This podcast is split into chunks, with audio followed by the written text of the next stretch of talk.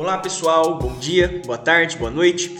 Está começando mais um episódio do Temescast e queria começar o episódio de hoje com uma pergunta.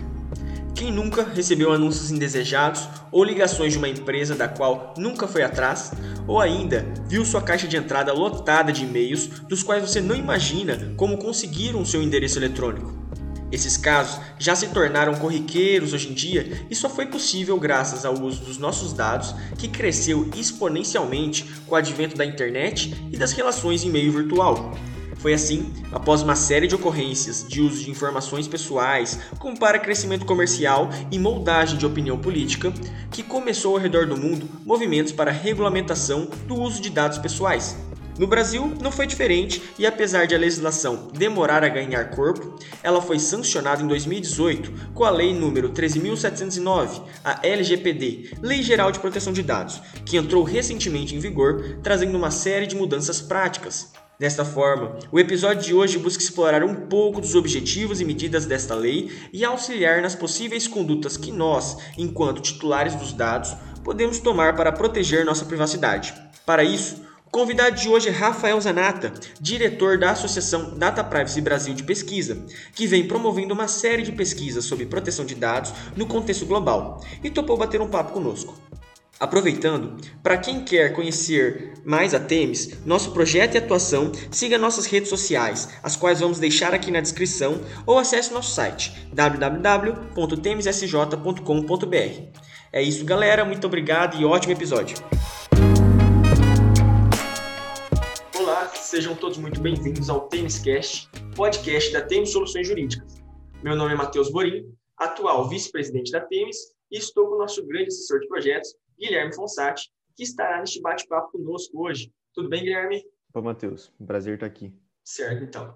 Hoje, o assunto que a gente vai tratar é sobre algo que está em alta nas mídias atualmente, de uma lei que recentemente passou a vigorar, que é a LGPD, e para conversar conosco sobre o tema, temos uma presença ilustre, de alguém que domina o assunto e do qual a Temis tem a alegria de ter a participação em nosso podcast, Rafael Zanata. Como vai, Rafael? Seja muito bem-vindo. Tudo ótimo, obrigado. Obrigado, Matheus, pelo convite. Obrigado, Guilherme. Bom estar aqui. Queria mais uma vez agradecer a sua disponibilidade. E antes de partirmos ao assunto do nosso podcast, eu queria saber de você como que surgiu esse interesse pelo estudo da proteção de dados em sua vida, se foi algo que desde a época da graduação já estava nos seus planos de estudo e também como foi a sua trajetória até chegar ao cargo que você tem hoje no Data Privacy Brasil, o órgão tão conceituado no ramo de proteção de dados. Lembrando que você fez a graduação aqui no interior do Paraná, na UEM, assim como toda a equipe da Temis, e acredito que vários dos que estão nos acompanhando hoje.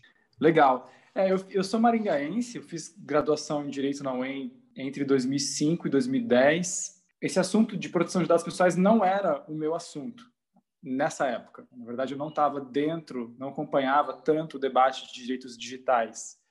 Uh, minha trajetória de pesquisador na UEM começou mais na área de sociologia do processo civil e processo civil. Eu acompanhava muito, gostava muito das aulas do Medina, de processo civil. Medina fazia parte da comissão Fux. Né? O Fux não era ministro ainda, mas era um momento em que o Medina estava ajudando a escrever o novo Código de Processo Civil. Tinham muitos debates interessantes sobre precedentes judiciais, sobre reforma do judiciário. Eu comecei a fazer um projeto de pesquisa num grupo que o Paulo Roberto de Souza coordenava, chamado Grupo de Precedentes. E esse grupo reunia alunos de quarto e quinto ano que faziam pesquisas com bolsa, né, PIBIC, davam alguns mergulhos de pesquisa específicos.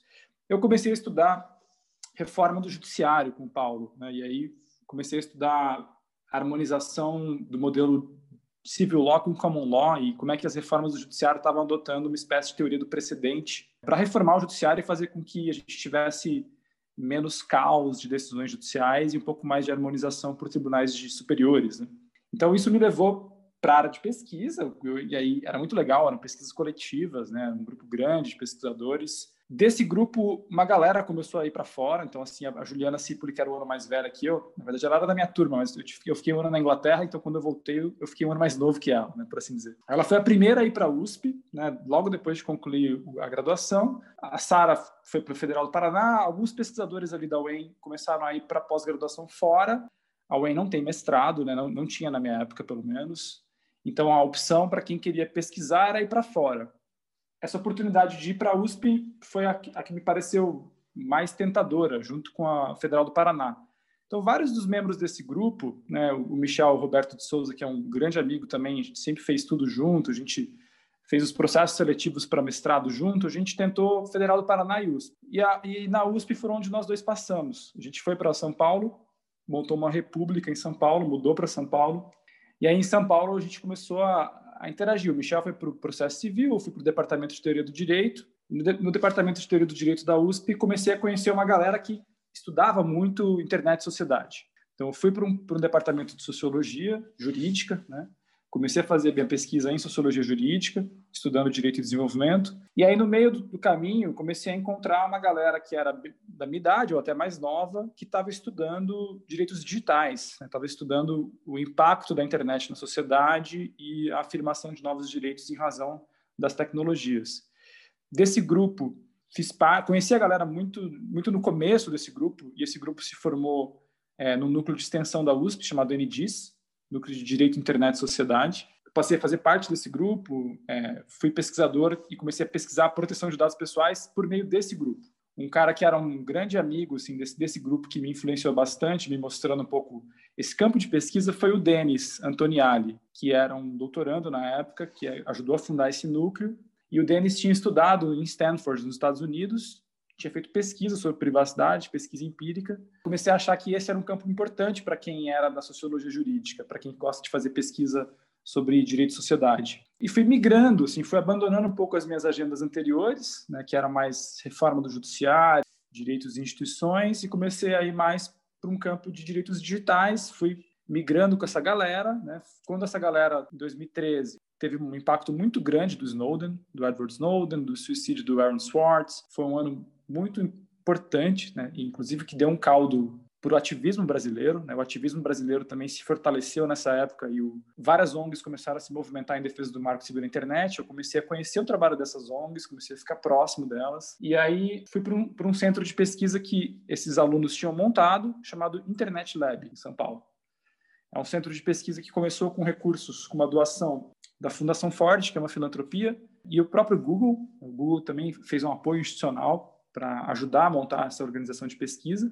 No Internet Lab comecei a coordenar um projeto de pesquisa sobre economia do compartilhamento, sobre sharing economy, sobre regulação. Foi a primeira pesquisa no Brasil sobre o assunto, em 2014. Né? A Uber tinha acabado de chegar no Brasil e a gente já começou a fazer pesquisas empíricas, entrevistar os funcionários da, da Uber, a entender as disputas regulatórias que estavam acontecendo aqui, a estudar também as disputas sobre os dados, né? porque a prefeitura de São Paulo queria fazer um, um arranjo no qual tinha interesse em permitir que a Uber entrasse na cidade, desde que a Uber pudesse cumprir com certas regras. E algumas dessas regras eram, inclusive, passar dados né, sobre as viagens, sobre qual, qual, carro, com qual trajetória, quantos quilômetros, etc., para a própria cidade fazer o seu planejamento urbano. Né? Então, foi muito interessante essa pesquisa. Depois virou um livro chamado Direito e Economias do Compartilhamento, que saiu pela Juruá, que tem artigos de vários pesquisadores importantes, Ronaldo Lemos, Juliet Shore, que é professora dos Estados Unidos, Ricardo Abramovay. E aí essa experiência toda me levou mais para dentro ainda desse campo de direitos digitais.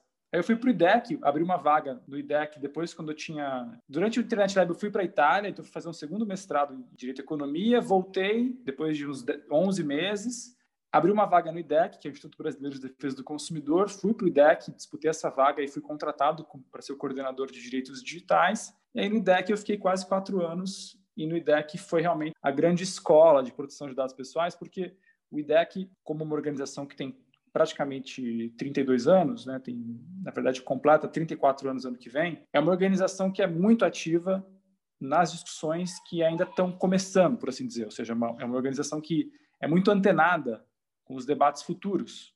E o IDEC tinha uma atuação já estratégica em proteção de dados pessoais. Então, quando eu fui para o IDEC em 2015, o IDEC já estava acompanhando toda a discussão no Congresso Nacional sobre uma lei geral de proteção de dados pessoais. E a minha missão no IDEC era justamente fazer com que essa lei fosse aprovada. Então, eu fui para um trabalho de pesquisa, mas também um trabalho que a gente chama de incidência, um trabalho de advocacy, né, se chama no Brasil, mas que é de conversar com parlamentares e explicar a importância de um assunto e garantir que as leis sejam feitas. Então, isso é radicalmente diferente do que você aprende na faculdade de Direito. Quando você vai para uma faculdade de Direito, você não aprende como as leis são feitas. Você aprende a linguagem interna do direito. Você aprende a estrutura do judiciário, a estrutura do sistema jurídico, a linguagem da hierarquia entre as normas, mas você não conhece a realidade sobre como é que funciona Brasília. Você não entende a, como as leis são disputadas entre partidos políticos. Né?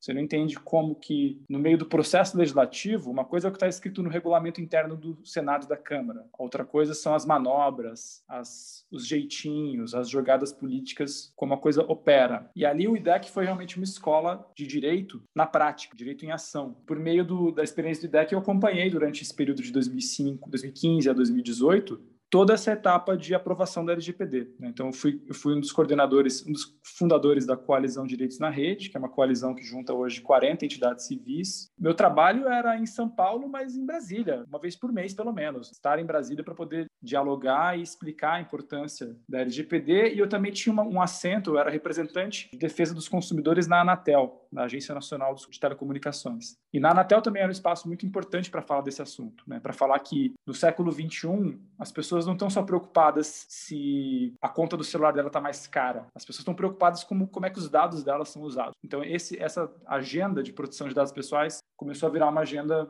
para a gente atacar em várias frentes. Trabalho muito intenso em Brasília e fazendo a construção da lei, né? participando de audiências públicas, então participei de três audiências públicas sobre a LGPD, em razão de estar no IDEC, a gente era muito convidado né, para auxiliar os parlamentares, né? então a gente ficou muito próximo do Orlando Silva, que foi o deputado que era relator dessa lei, e isso me deu um, um, um, alerta importante de que esse era um assunto também para eu voltar a tratar academicamente. Então, paralelamente a esse processo de 2017, 2018, eu fui estruturando meu projeto de pesquisa de doutorado sobre proteção de dados pessoais, ou seja, para entender também como que a proteção de dados pessoais deixa de ser um direito individual e passa a ser um direito coletivo. E como é que no Brasil a gente tem um fenômeno muito interessante que é essa proteção coletiva dos dados dá de forma complexa, né? não é só o Ministério Público atuando, você tem várias entidades civis né, especializadas e trabalhando nesse assunto. Você tem uma disputa que se dá não só no judiciário, mas que se dá agora na tentativa de criar uma autoridade nacional de proteção de dados pessoais.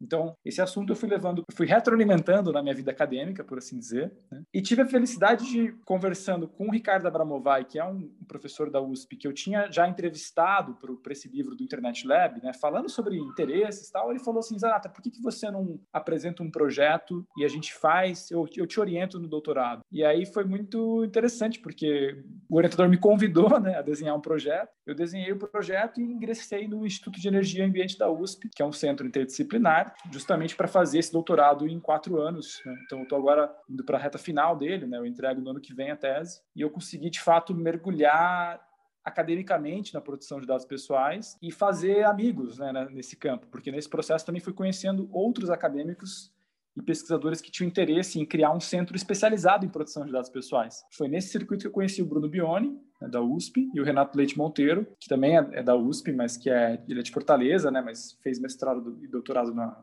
na USP. E juntos a gente montou uma, uma organização civil, acho que é a primeira ONG dedicada à produção de dados pessoais no Brasil, que é o Data Privacy Brasil. E aí a gente montou justamente com o objetivo de criar uma cultura de produção de dados pessoais no Brasil, dialogar com juízes e com reguladores e fazer uma, uma incidência, ou seja, qualificar as discussões e até mesmo ajudar a futura Autoridade Nacional de Proteção de Dados Pessoais nesse assunto, porque ele é um assunto complexo. E essa é basicamente a trajetória. Foi aí que assim que eu fui parar no Data Privacy, ajudar a fundar.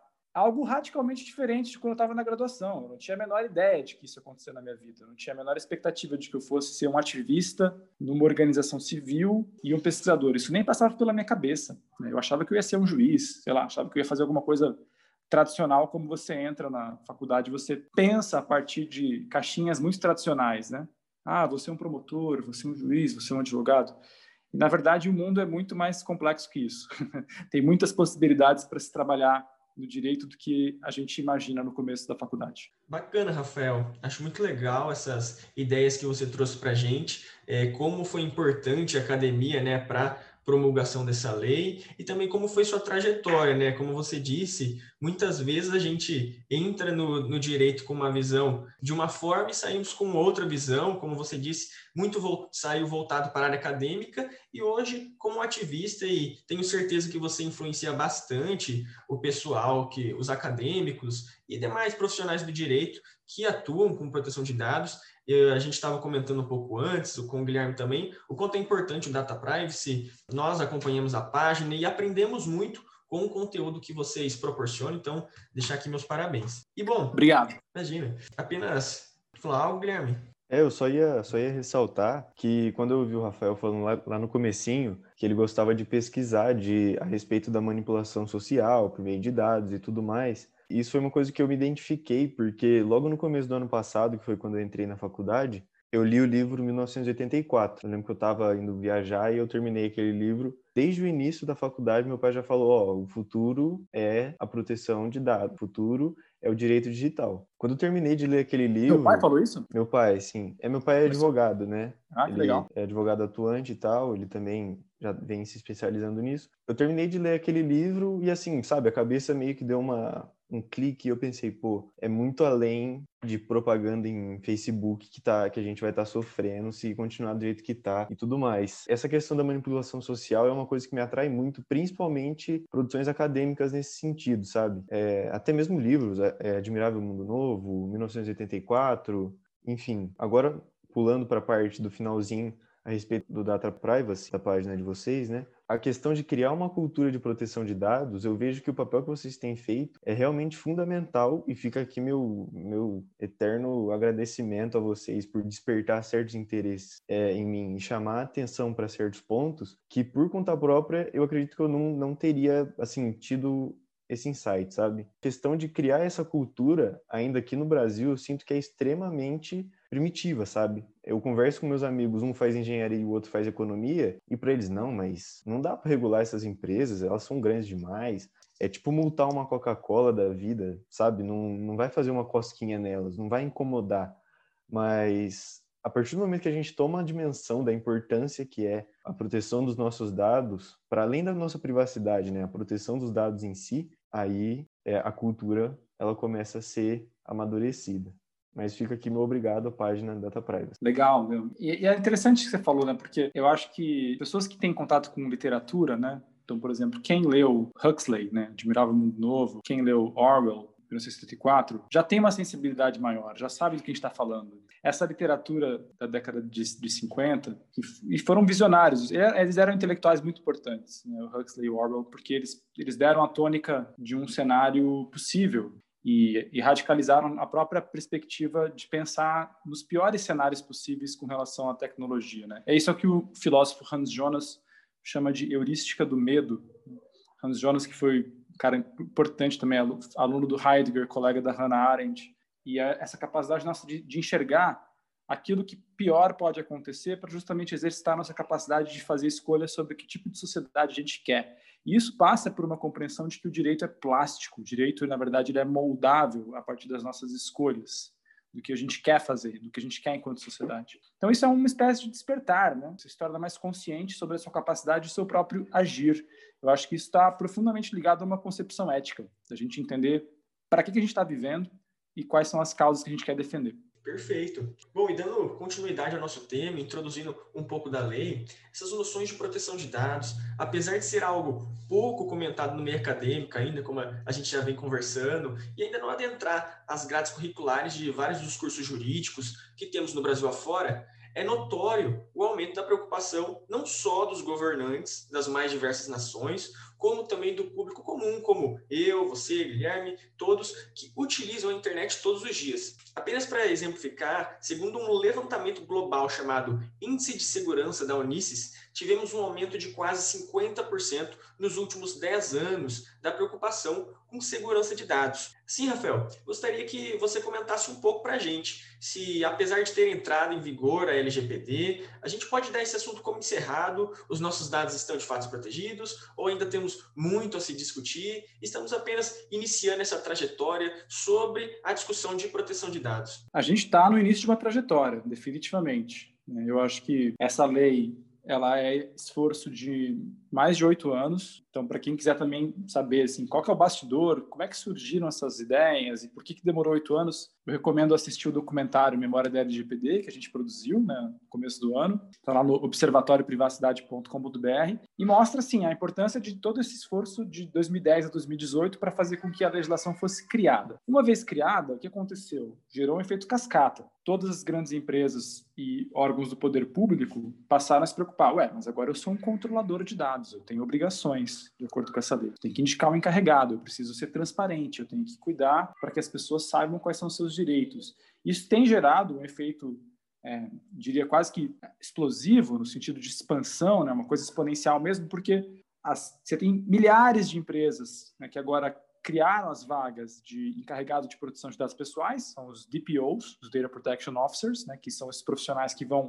assumir a responsabilidade da LGPD. Isso tem gerado uma ida né, ao próprio setor educacional para buscar amparo né, e poder se capacitar. Por isso que o Data Privacy já formou mais de 3 mil pessoas e tem formado muita gente. Tem várias outras escolas formando, né, não só em São Paulo, mas em todo lugar do Brasil. Participei, por exemplo, de, uma, de um evento recentemente com a ASIM, a Associação de Comércio de Maringá, e todos os empresários estavam por dentro da LGPD, todos eles, minimamente. Isso é um sinal de que eles estão atentos, estão preocupados e tem uma sinalização de querer fazer diferente né, entender quais são os riscos, porque também vai ter gente que vai olhar para a legislação e falar assim, olha, não vou me mexer, prefiro não gastar um tostão e não fazer nada. É, isso é uma escolha de risco, ou seja, você está ali cruzando a linha, sabendo que você está em descumprimento com a legislação, porque você não preparou uma política de privacidade, não tem nenhum encarregado, ninguém que responda, caso haja um requerimento né, para saber como os dados são tratados, garantia uma oposição, caso alguém discorde de um certo tipo de tratamento. E também corre o risco de que, se você tiver um vazamento de dados, um incidente de segurança, você não vai cumprir a legislação, porque a legislação diz que tem que avaliar qual que é o tamanho do estrago. Foi uma coisa pequena, tipo, ah, você perdeu um HD e ele queimou, você perdeu informações de clientes, pessoa, pessoa jurídica, de mais de 300 pessoas. Isso é uma coisa que não importa muito para o GPD, porque, enfim,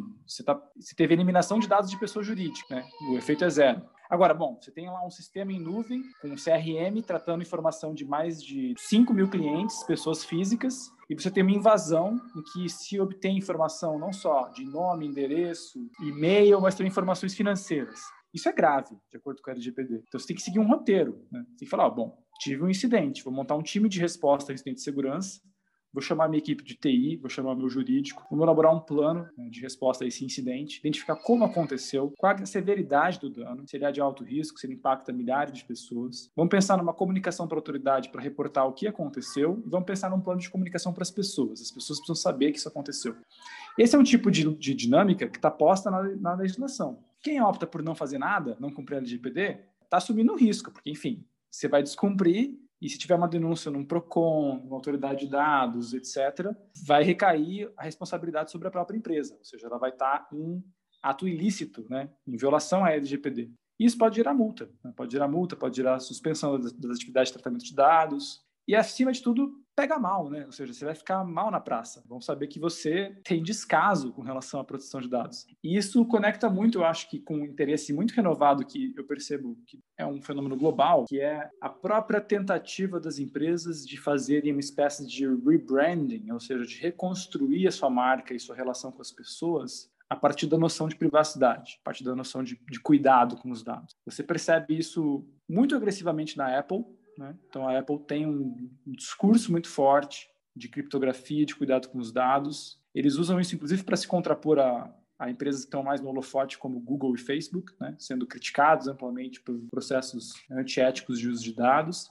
E você percebe isso também nas, nas empresas brasileiras. Você olha, olha o modo como a Magazine Luiza está comprando outros aplicativos como o Wikifome Maringá e está estruturando a área de privacidade. Olha como é que esses caras estão operando e querendo construir uma relação de confiança com as pessoas a partir dos dados. Tudo isso é muito interessante, porque pode levar a uma espécie de cenário virtuoso, onde as empresas estarão competindo pelos melhores designs de produtos e pelas melhores técnicas de proteção de dados pessoais, justamente porque elas entendem que isso que gera valor para as pessoas. Isso depende, por sua vez, de mexer, por assim dizer, na, na demanda agregada, né? para usar aqui um termo de economia. Você tem que mexer nas expectativas dos consumidores, das pessoas, dos cidadãos. E acho que é isso que a gente está fazendo na ONG e na escola. É tentar construir essa cultura de proteção de dados pessoais para que as pessoas se preocupem com isso, para que elas valorizem isso, para que isso possa ter efeitos sistêmicos, porque se elas valorizam, elas não vão simplesmente comprar um tênis numa plataforma de internet porque é mais barato. Se for mais barato e o tratamento de dados for um lixo,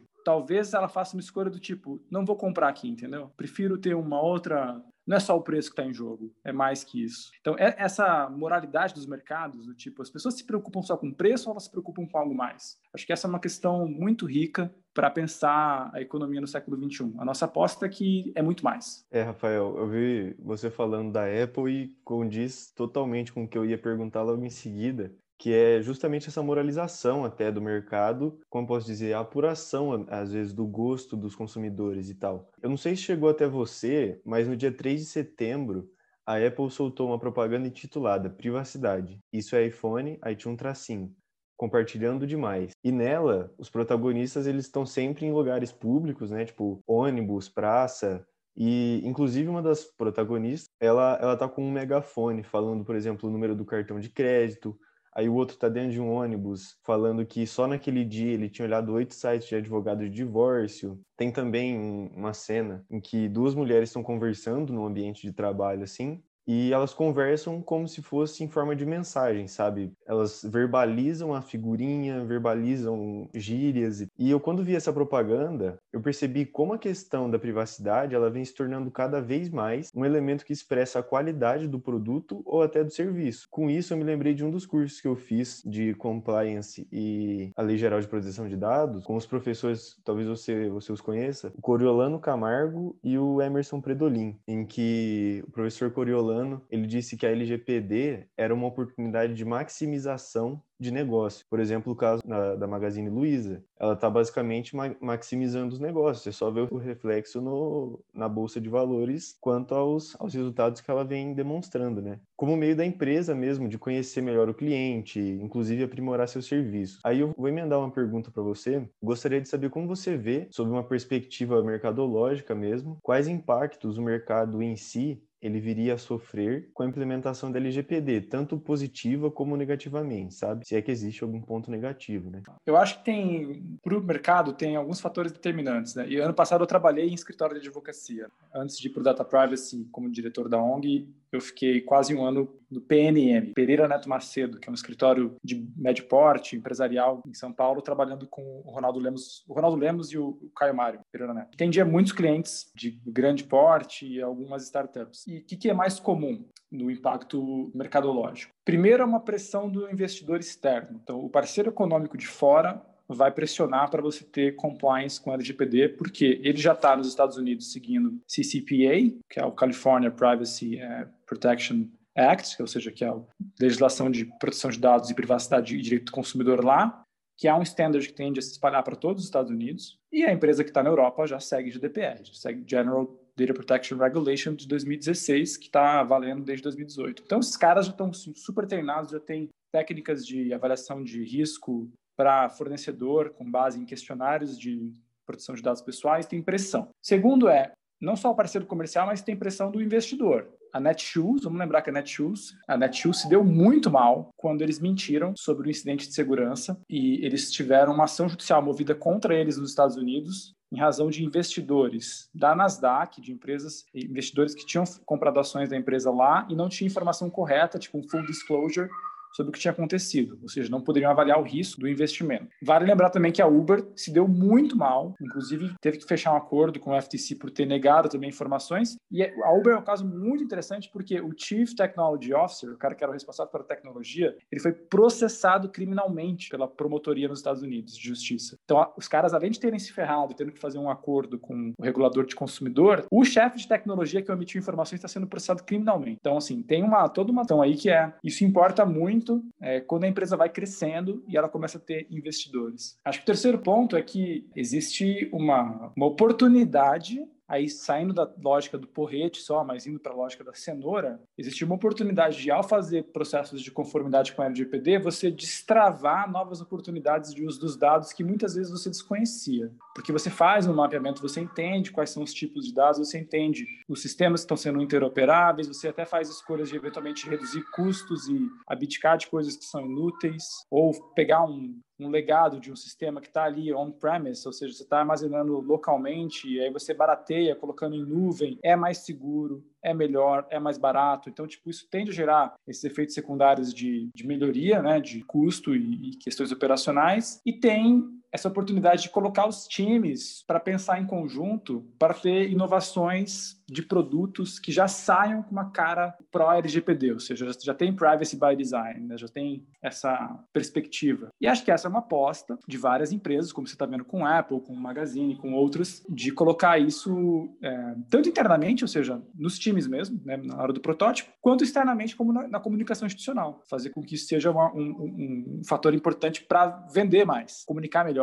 e para criar confiança. Então, acho que tem, tem muitos fatores aí em jogo, né, quando você fala do impacto dos negócios. Eu acho que pela minha experiência acompanhando o setor privado né, e também dando aula para muitas pessoas que são advogados de empresa, encarregados de empresa, é isso que a gente percebe. E a gente percebe também uma essa coisa dupla, ou seja, ao mesmo tempo que a LGPD de fato é uma espécie de encargo, de fato ela é algo que dá trabalho e é custoso e tem esse medo do porrete, ela também é, ao mesmo tempo, oportunidade de inovação, oportunidade de reconstrução de times internos e oportunidade de inovar pelo Privacy by Design, fortalecendo marcas e relações com os titulares. Então, é isso. O Bruno Bioni, que é meu colega, sempre fala que a LGPD, um dos pontos fortes é essa, por isso que ela foi apoiada pelo setor privado, que parte do setor privado entendeu muito bem isso, né, de que isso dá jogo, né, isso aumenta negócios, isso gera mais confiança. Quem souber operar por meio da LGPD vai se dar melhor. Muito bom, Rafael, bem esclarecedor. Tava, tava um pouco perdido nesse sentido de, de pontos positivos, pontos negativos, mas foi confirmada a minha, a minha tese, né? Agora eu vou, eu vou levantar uma questão a respeito da eficácia, né, da, da real autonomia que os titulares terão pelos seus dados e como isso vai acontecer na prática. Mais especificamente, eu gostaria de pedir um ponto de vista seu a respeito da eficiência e aplicabilidade do artigo 18 da LGPD, o qual confere ao titular o direito de obter do controlador, a qualquer momento, informações relacionadas aos seus dados pessoais, que por aquele tenham sido tratados, aquele controlador. Aí temos diversas informações que podem ser requisitadas, como acesso, a, é, acesso ou correção de dados, confirmação da existência do tratamento, é, revogação do, do, consentimento, que inclusive foi dado anteriormente e que inclusive é, é garantia do titular lá pelo artigo 8 da lei. Enfim, vários outros é, é, informações que podem ser demandadas. E nesse sentido, eu queria saber até que ponto são eficientes essas disposições, porque ao ler esse artigo, eu lembrei de algumas ligações que eu recebo de operadoras de telefonia, provedoras de internet. Esses dias eu recebi de uma, de uma faculdade que eu tinha feito inscrição num simpósio, assim, que não tem nada a ver com aquela faculdade, sabe? E ela sabia meu nome, sabia meu CPF, enfim, que tipo assim, não faz sentido eles terem acesso aos meus dados, acesso ao meu número, ao meu nome, ao meu CPF. E eu queria perguntar para você, e se eu quiser perguntar ali para a pessoa que estiver me ligando, né, estiver fazendo contato, é, algo como, né, demandando informações a respeito dos meus dados enquanto titular, por exemplo, de onde eles conseguiram o meu número, é, como ela teve acesso ao meu nome, enfim, provavelmente a pessoa que está ligando, ela não saberia responder ao certo, aquela pessoa que está efetuando a ligação. Mas de que maneira essa pessoa deveria proceder? Eu deveria fazer um requerimento, você até tinha comentado antes um pouco a respeito desse requerimento, mas declarando quais informações eu demando, quem, a quem caberá me fornecer esse tipo de, de coisa? Perfeito. Sentido. Legal. Não, ótima pergunta, porque é o que vai. É a dinâmica a partir de agora mesmo, né? Então, o que, que vai acontecer é. Você tem. Primeira resposta: você tem o direito de saber a origem, você tem o direito de saber por que, que ele possui aquele dado, né? Qual que é a origem e qual é a base legal, ou seja, ele obteve isso porque ele acha que era um dado manifestamente público, ou ele recebeu de uma outra empresa, foi repassado por um outro controlador, né? se você consentiu ou não, né?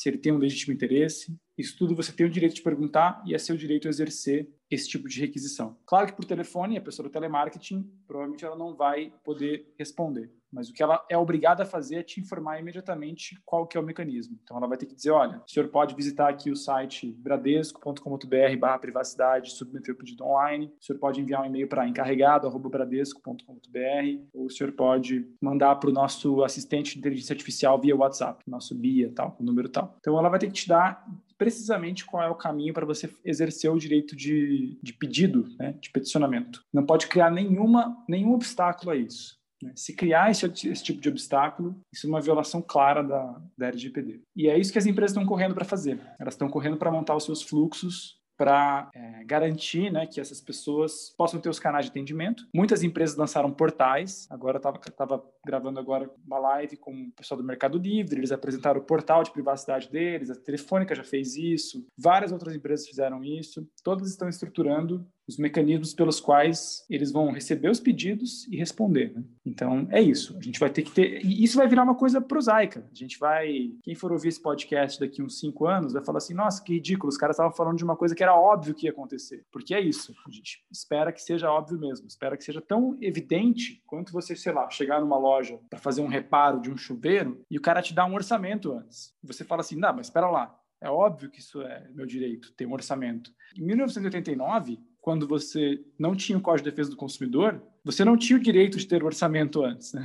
Você podia chegar numa loja, o cara pegar o teu chuveiro, de repente arrumar, sem você nem ter pedido direito, e ele te cobrar 200 reais, e você ficava sem alternativas. Você falava, não, pera lá, o que, que, eu faço aqui? Né? É meio esse dilema que a gente está vendo com os dados. Tem tanta abusividade acontecendo né, que a gente não tem nem os direitos básicos, que a LGPD vem e provê as coisas mais básicas que a gente espera que daqui 20 anos sejam tão prosaicas e óbvias quanto a gente pensa hoje as regras do Código de Defesa do Consumidor, tal como foram desenhadas lá em 1990. Muito bacana, Rafael. Falando um pouco dessas atualidades e temas que estão em pauta no momento, acho que um, um caso bacana para a gente estar tá trazendo aqui é sobre as aulas online, o uso de plataformas digitais para realização de reuniões virtuais, que claramente aumentou drasticamente agora na pandemia. Quanto a essas plataformas, a gente já teve alguns casos emblemáticos, como o do próprio aplicativo Zoom, onde hoje é realizado milhões de reuniões online diariamente e que, como vimos, a plataforma já ganhou a mídia após o vazamento de credenciais de cerca de 500 mil usuários. E ainda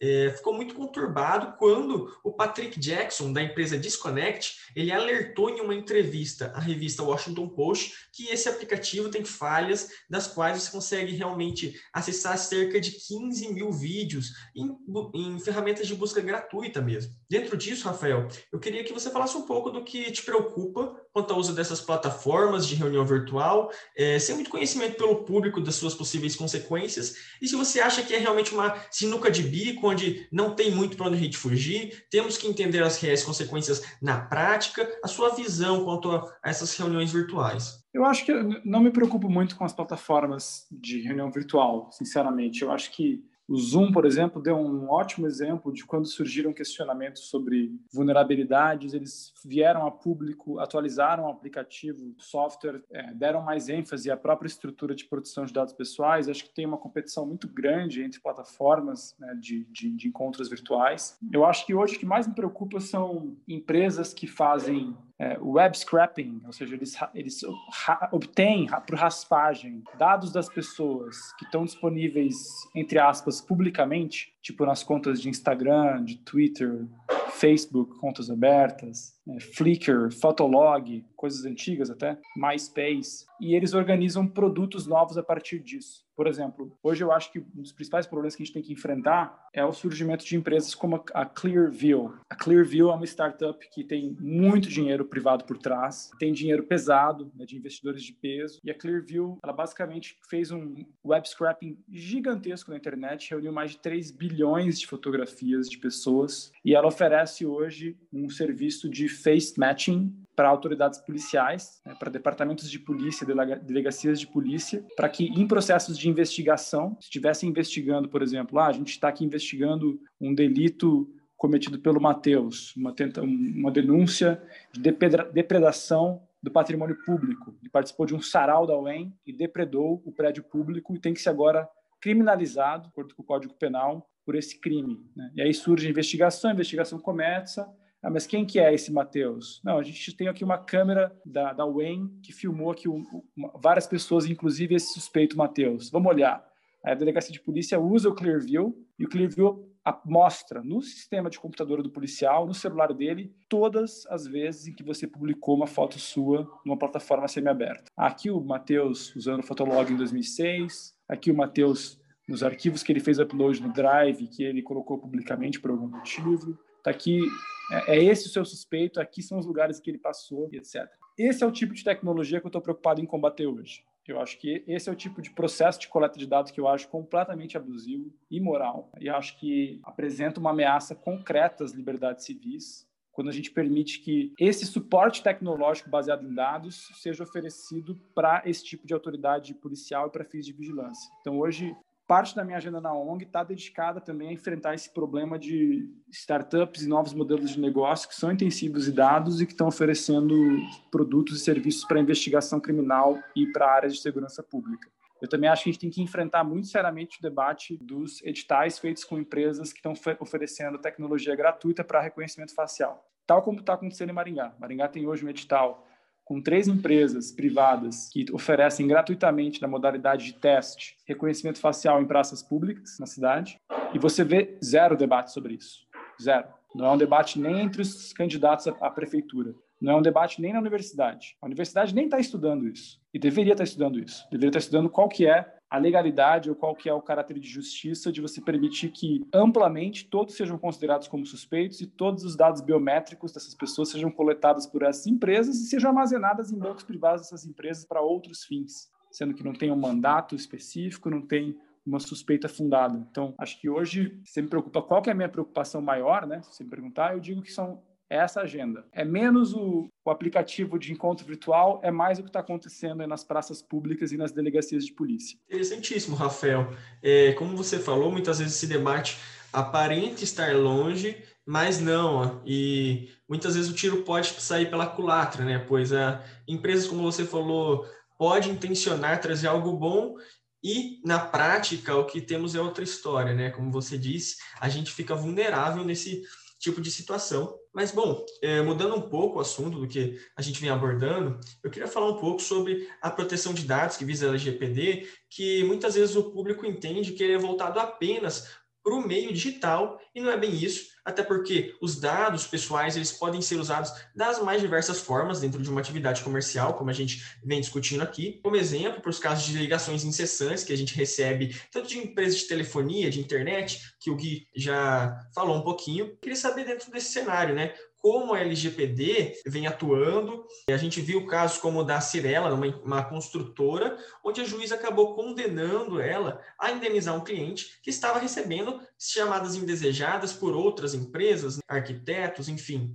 Dentro disso, Rafael, eu acho que fica claro que a proteção é algo muito mais amplo e que pode trazer problemas de diversas formas, tendo em vista essa abrangência da LGPD. Eu queria conversar um pouco sobre qual o procedimento, pensando nisso, para que seja mais viável, tendo em vista o cenário atual, que é quando a gente fala em realmente cobrar essas empresas, até porque a gente vai ter um órgão responsável por isso, que vai ser a Autoridade Nacional de Proteção de Dados, NPD, e como vai ficar essa situação com o surgimento desse órgão. Perfeito. Eu acho que tem dois pontos importantes aí. Né? Uma é que a pandemia da Covid ela desestabilizou muitos planos de empresas de preparação para a LGPD. Empresas estavam com orçamento mais curto deixaram para depois e com razão às vezes, né? Falando, tem, tem que fazer escolhas aqui. Eu estou lidando com uma situação completamente nova, eu estou vendendo muito menos, estou quebrando, eu não tenho condições de investir mais grana num processo de conformidade.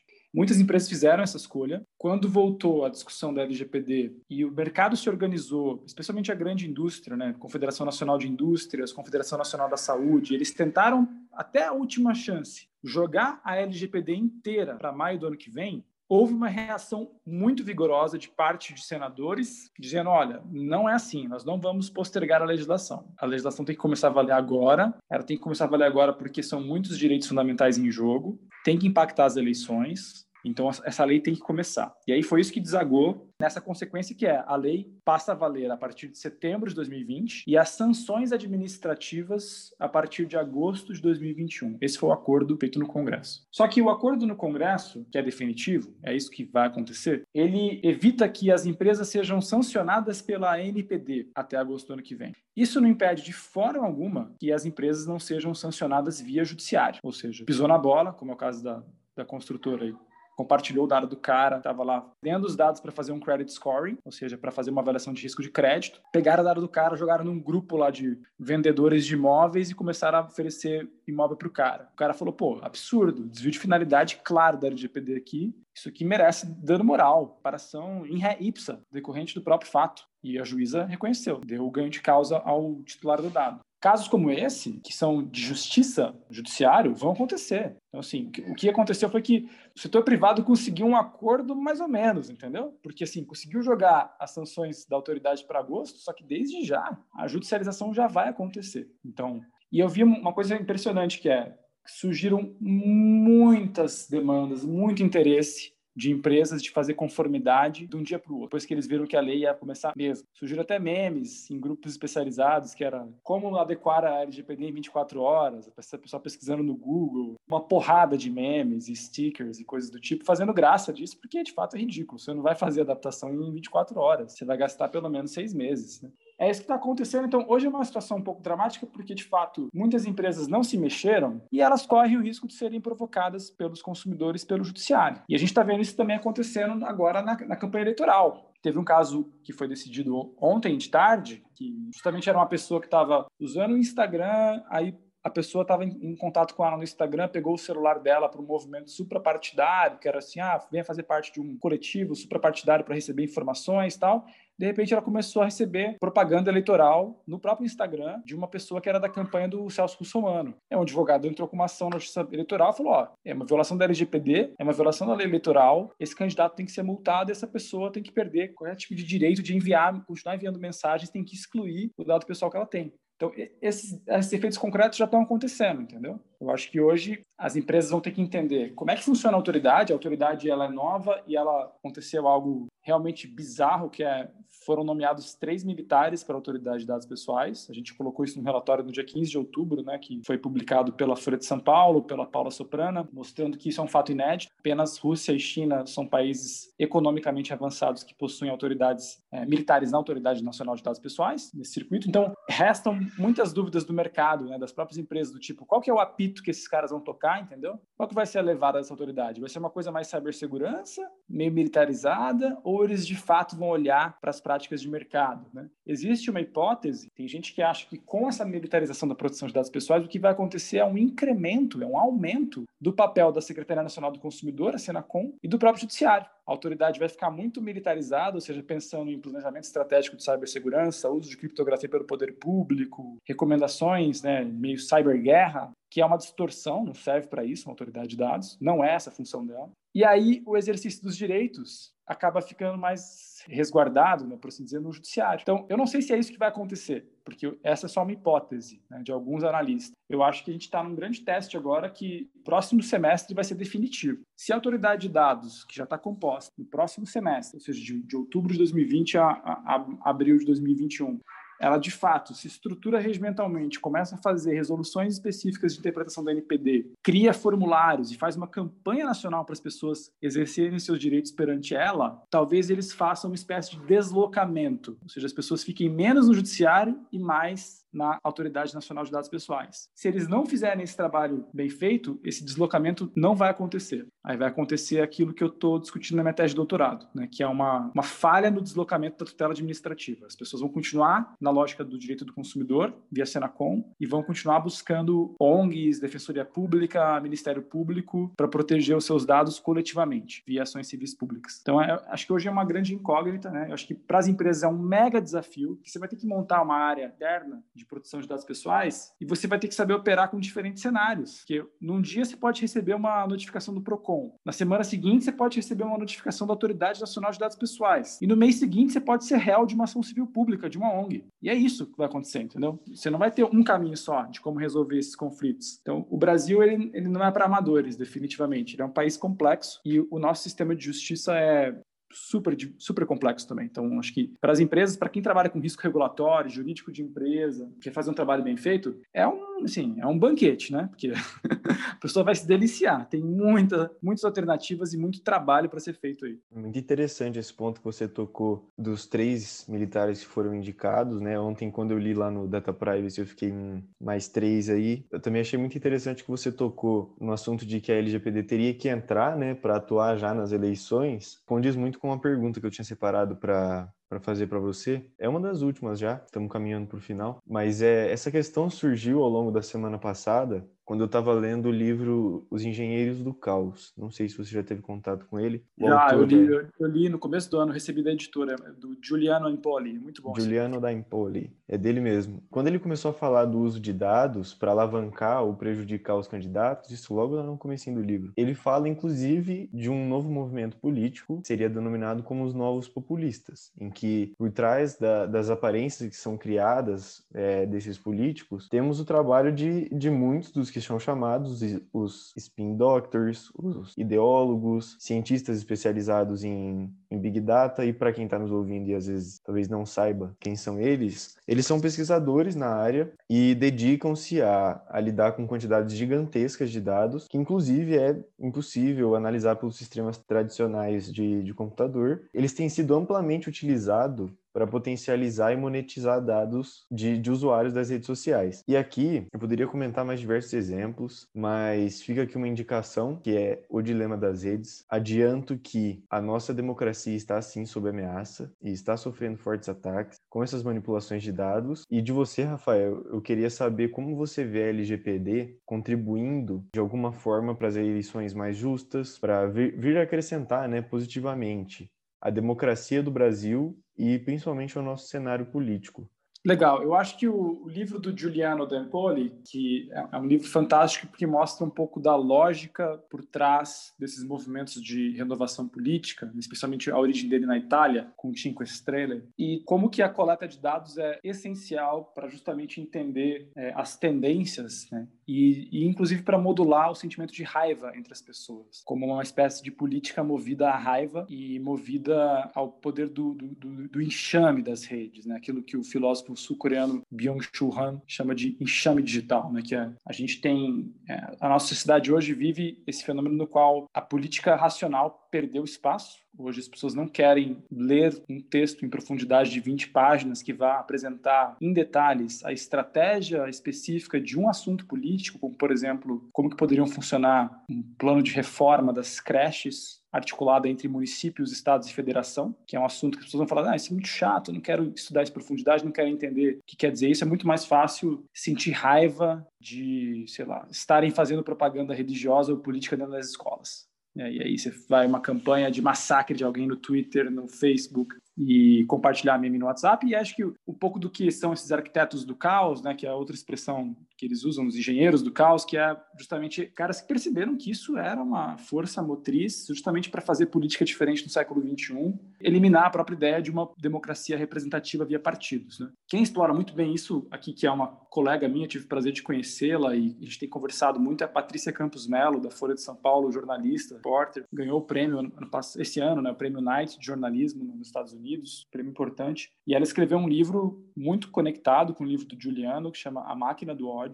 Ela problematiza algo que é muito interessante, que é a dificuldade da gente fazer o enfrentamento da manipulação no Brasil, porque é uma manipulação feita exclusivamente no WhatsApp, no qual tem um processo muito complexo, em que ao mesmo tempo que tem uma infraestrutura de disparos em massa, você tem uma, um engajamento orgânico das pessoas. Você tem muitos, muitos, muitos, muitos entregadores de carta, né, como diz o, o Francisco Brito Cruz, que é um outro amigo que eu comentei para vocês no começo da entrevista, que foi um grande amigo desde o começo, que virou um pesquisador nessa área também de direito digital eleitoral, escreveu um livro agora importante para caramba sobre fake news e, e, direito eleitoral. Também tem o prefácio do, do, Fernando Henrique Cardoso, o livro dele. E o Chico é outro cara que pesquisa isso, mostrando como que as denúncias feitas sobre a manipulação e uso de dados da Cambridge Analytica e do Trump é completamente diferente no Brasil. As pessoas não estão sendo manipuladas porque estão recebendo vídeos específicos no Facebook, entendeu? É outra coisa completamente diferente. Aqui a dinâmica é que tem uma, uma, uma, massa de engajamento muito orgânica, bolsonarista, que é muito forte, muito verdadeira e, e, democrática, acima de tudo, porque de fato é um engajamento democrático das pessoas, que se mistura com uma estratégia de disparo em massa, que é arquitetado a partir de uma visão estratégica de como induzir a raiva, como manipular e como causar o caos diariamente, a partir de assuntos novos, estratégias de difamação, aquilo que tem sido denunciado como gabinete do ódio, né, pela Patrícia Campos Melo pela própria Joyce Hasselman, que foi partidária do PSL e depois virou inimigo do PSL, do mesmo modo como o Sérgio Moro, que era um apoiador do Bolsonaro e virou um inimigo do bolsonarismo depois de ter saído do Ministério da Justiça, né? O maringaense Sérgio Moro, que vocês deveriam entrevistar, porque é ex-aluno da UEM também. Isso mostra como é difícil você endereçar o problema da proteção de dados pessoais numa arquitetura de sistemas como a do WhatsApp. Por isso que hoje, talvez, a única coisa que, de fato, acabou dando certo é que o Congresso partiu para cima do WhatsApp, a partir de um projeto de lei que foi inicialmente escrito pela Tabata Amaral e pelo Felipe Rigoni, né, o, projeto de lei das fake news, chamado de projeto de lei de responsabilidade na internet, responsabilidade de plataformas intermediários. E o Congresso tentou colocar as grandes empresas de tecnologia na parede, pedindo que elas assumissem mais responsabilidade no enfrentamento às fake news. Colocaram no texto uma ideia maluca de rastreamento via WhatsApp,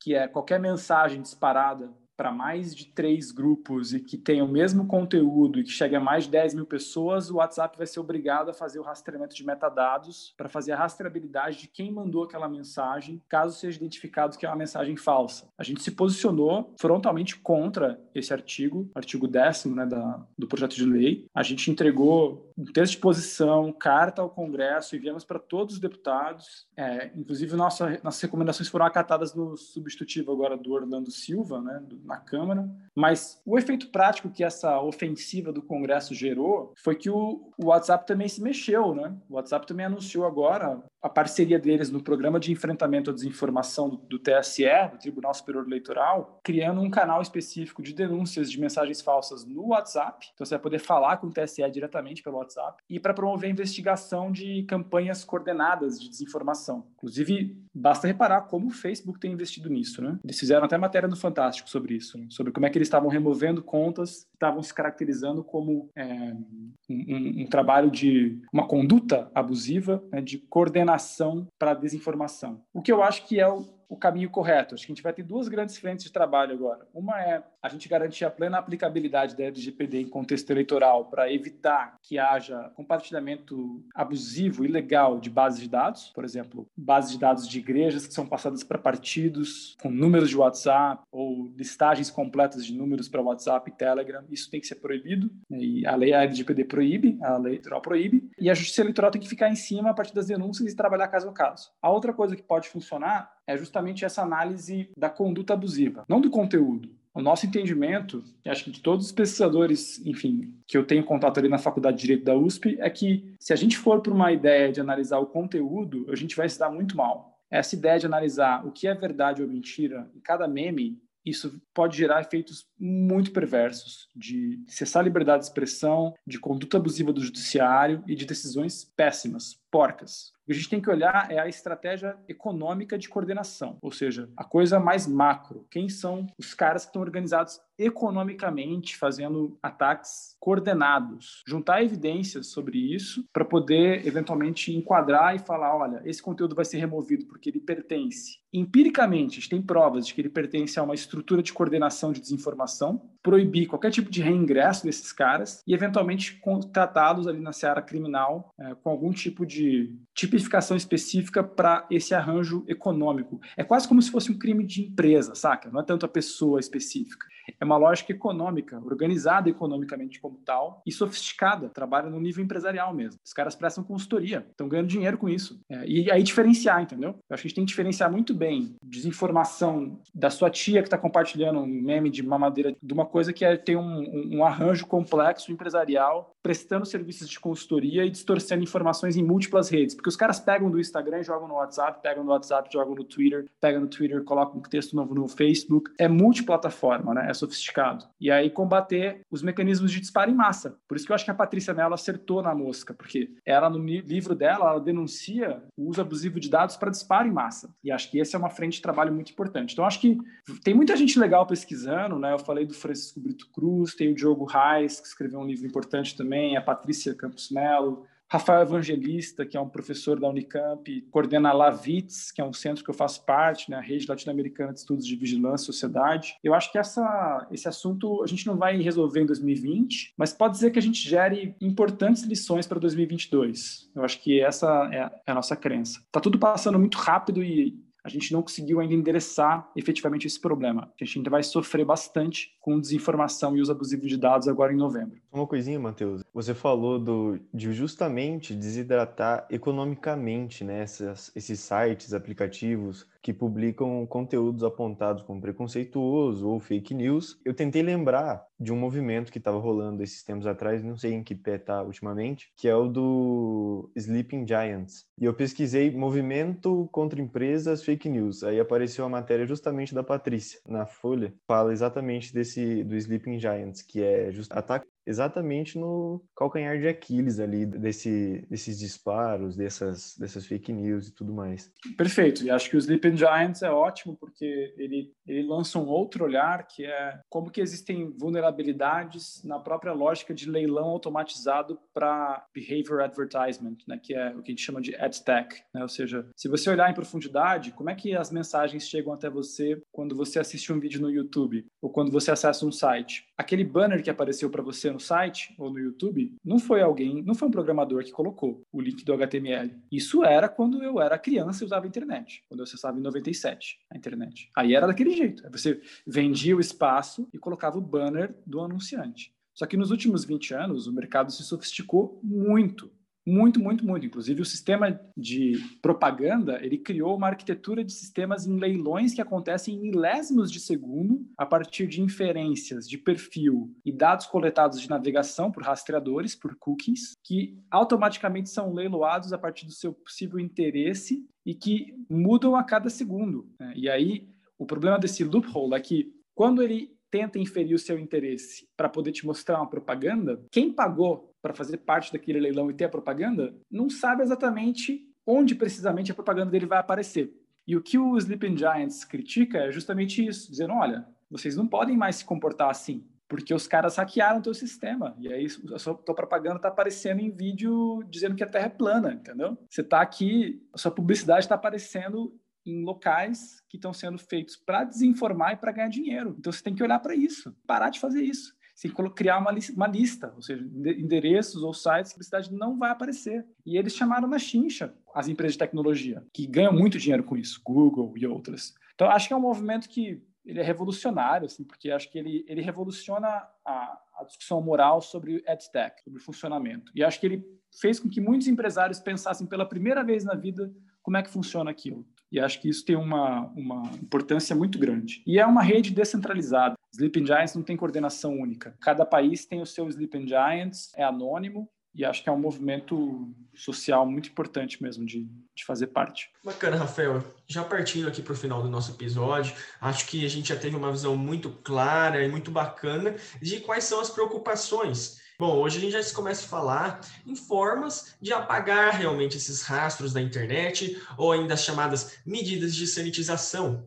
Logicamente que é um tema é, que a gente não consegue esgotar hoje nesse podcast, mas é, queria que você comentasse, mesmo que de forma breve, um pouco da sua visão pessoal de medidas para a gente estar atento e muitas vezes buscar implementar, justamente para evitar o uso indevido dos nossos dados como chamada Data Detox, né? É, acho que vocês até discutiram isso em um podcast de vocês, o Data Privacy, o Dadocracia, como uso de criptografias, VPNs, firewall, talvez até como escolher um aplicativo ideal é, e mais seguro para estar utilizando. Legal, eu acho que essa é uma pauta legal, esse espécie de autocuidado, como é que você navega, o que, que você usa. Eu acho que tem a gente sempre fala disso, né? A gente divulga isso também em sala de aula, convida a gente que é ativista para falar, né? A gente chamou a Cibele, né, para falar do Data Detox, que a Cibele é ativista do, da Crypto Rave, que é uma festa de criptografia maior do mundo, que acontece em São Paulo desde 2014. Infelizmente não teve esse ano por causa da pandemia. E tem várias organizações que fazem isso, né? O IDEC, por exemplo, que eu trabalhei muito tempo, o IDEC tem lá na página idec.org.br dados pessoais, tem um guia para você usar aplicativos mais seguros, usar VPN, como usar.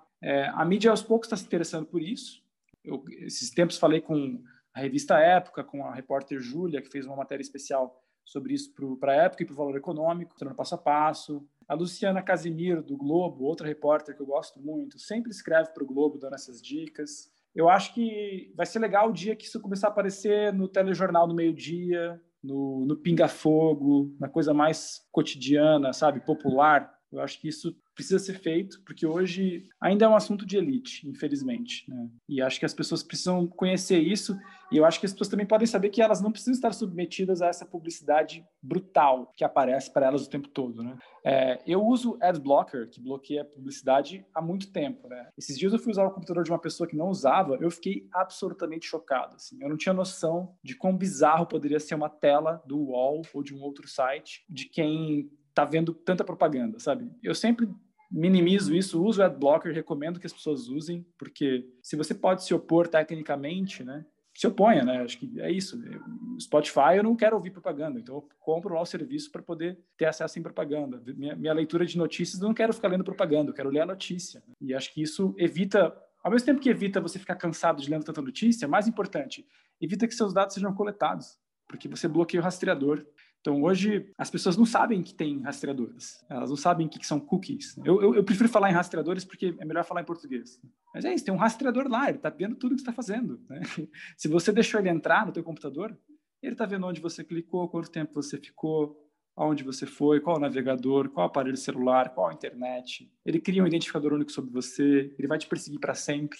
É aquela coisa de pesquisei uma viagem para a cachoeira vai ficar aparecendo cachoeira no teu Instagram o tempo todo, porque está interligado, os caras compartilham o rastreador de uma aplicação para outra. E acho que as pessoas, é, talvez seja mais um empurrão de deixar mais fácil para elas saberem, porque eu acho que tem um desconforto. As pessoas estão submetidas a um desconforto muito grande hoje, estão ficando putas, tipo, não querem mais isso, entendeu?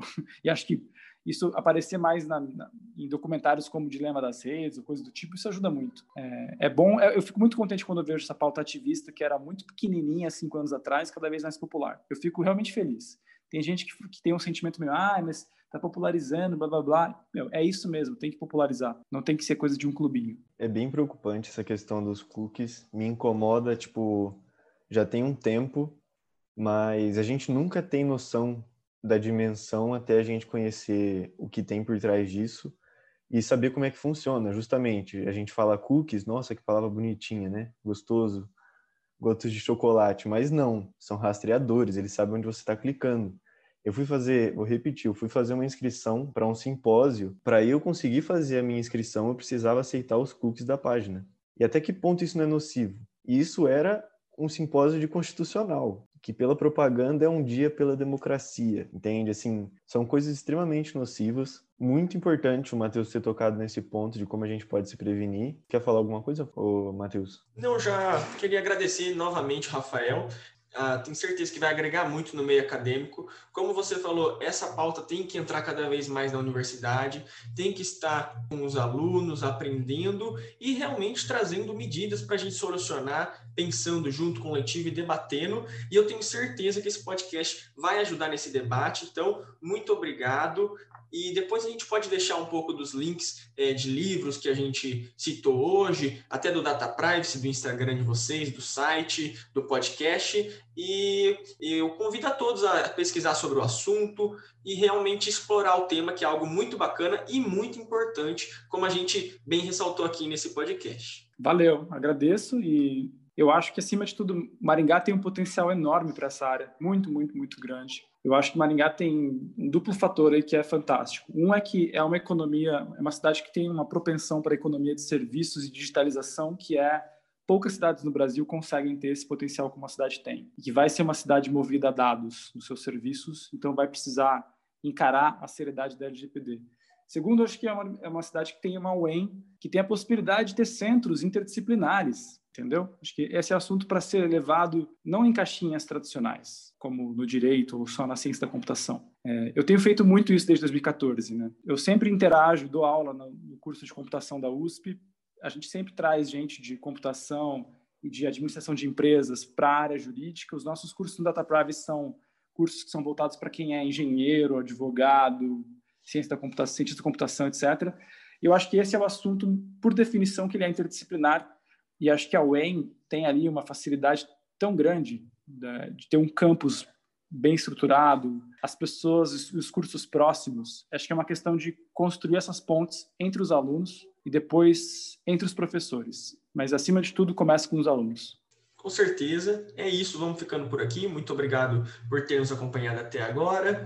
E é isso. Quer falar alguma coisa, Guilherme? E é interessante que o Rafael tocou nesse assunto de que cabe aos alunos, né, cabe aos acadêmicos, a princípio, é, tomar essa iniciativa de pesquisar, tomar essa iniciativa de, de lutar por algo, por uma mudança. E eu sempre lembro, não vou lembrar agora qual a música, mas que ela diz que quando o castelo é seu, a faxina não é do outro. Esse castelo, esse mundo que nós estamos vivendo, quem tem que cuidar, assim, a quem mais cabe a responsabilidade de mudar alguma coisa, de lutar por algo melhor, é justamente quem vai sofrer essas consequências no futuro. E somos nós, somos nós acadêmicos, sabe? Isso é uma luta humana, não é uma luta Óbvio, ela tem conotações econômicas, tem conotações políticas, mas assim, acima de tudo, isso tem a ver diretamente com a nossa civilização, com a nossa, com a nossa vivência humana. A gente vê, a, a gente, nós, da geração que atualmente estamos na, na, na graduação do ensino superior, a gente provavelmente viu a ascensão dessas redes sociais, a gente viveu diversos acontecimentos políticos, diversas crises econômicas. Estamos passando por uma por uma epidemia, estamos passando por momentos assim turbulentos na política, na economia, principalmente aqui do Brasil. Então, é aquilo. Quando o castelo é nosso, a faxina a gente não pode delegar a outra pessoa. A ascensão das redes sociais, eu, eu tava pensando esses dias, é, uma, é um fenômeno bastante curioso, assim, porque é quase que uma utopia que se concretizou, sabe? A gente imaginar que existem 2 bilhões de pessoas conectadas por um aplicativo, por um aplicativo que, sei lá, dois jovens dentro de uma universidade pensaram em, em criar, sabe? Esse é o poder da mente humana, de certa forma. Talvez não se imaginasse que teria consequências não diria catastróficas, mas consequências severas à humanidade como nós temos sofrido é, ultimamente. Então, o que eu tinha para conversar, para deixar de palavras aqui para vocês, é que nós vivemos em um mundo em que uma árvore tem mais valor financeiro morta, um mundo em que uma baleia tem mais valor financeiro morta. Enquanto nossa economia funcionar assim e não houver leis para essas empresas, é, nós continuaremos destruindo árvores, matando baleias, minando a natureza, extraindo petróleo, mesmo sabendo que estamos destruindo o planeta e que deixaremos um mundo pior para gerações futuras. É um pensamento imediatista, baseado nesse culto ao lucro a todo custo, como se magicamente cada empresa que age em prol do próprio interesse consiga obter o melhor resultado. E isso afeta o, o meio ambiente há muito tempo. O assustador e eu espero que seja a gota d'água que nos fará acordar como civilização sobre as falhas dessa teoria, é que agora nós somos a árvore, nós somos a baleia. Nossa atenção pode ser obtida, nós somos mais lucrativos para uma empresa se ficarmos olhando para uma tela, assistindo a um anúncio, do que se estivermos vivendo a vida de forma significativa. E nós estamos vendo o resultado disso. Estamos vendo empresas usando uma poderosa inteligência artificial para nos superar e descobrir como atrair a nossa atenção para o que querem que vejamos, em vez de que, em vez de ver ou nos sugerir aquilo que condiz com os nossos objetivos, com os nossos valores e com as nossas vidas. E essas palavras quem disse não fui eu exatamente, foi o co-criador do Google Drive, do chat do Gmail, do Facebook Pages e do botão de like do Facebook. É importante ressaltar que a lei não acompanha essas coisas, a lei não, não não, não consegue acompanhar a evolução da tecnologia, das empresas de imediato. Mas a situação atual, ela não existe porque se protege os usuários de alguma forma, mas sim porque se protege os direitos e os privilégios dessas empresas gigantes e incrivelmente ricas. Nós sempre iremos priorizar as pessoas mais ricas e poderosas ou algum dia a gente vai pensar, hum, quer saber? Há momentos em que existe o interesse nacional. Há momentos em que o interesse das pessoas e dos usuários é, na verdade, mais importante do que os lucros de uma pessoa que já é bilionária. Há inclusive quem diga que esses mercados são um ataque à democracia e um ataque à liberdade, e que eles deveriam ser proibidos. E se pararmos para pensar, essa não é uma proposta radical. Existem outros mercados que nós já proibimos. Nós proibimos o mercado de órgãos humanos, proibimos o mercado de escravos e proibimos porque eles inevitavelmente têm consequências destrutivas para nossa civilização. Espero que você tenha gostado e até uma próxima.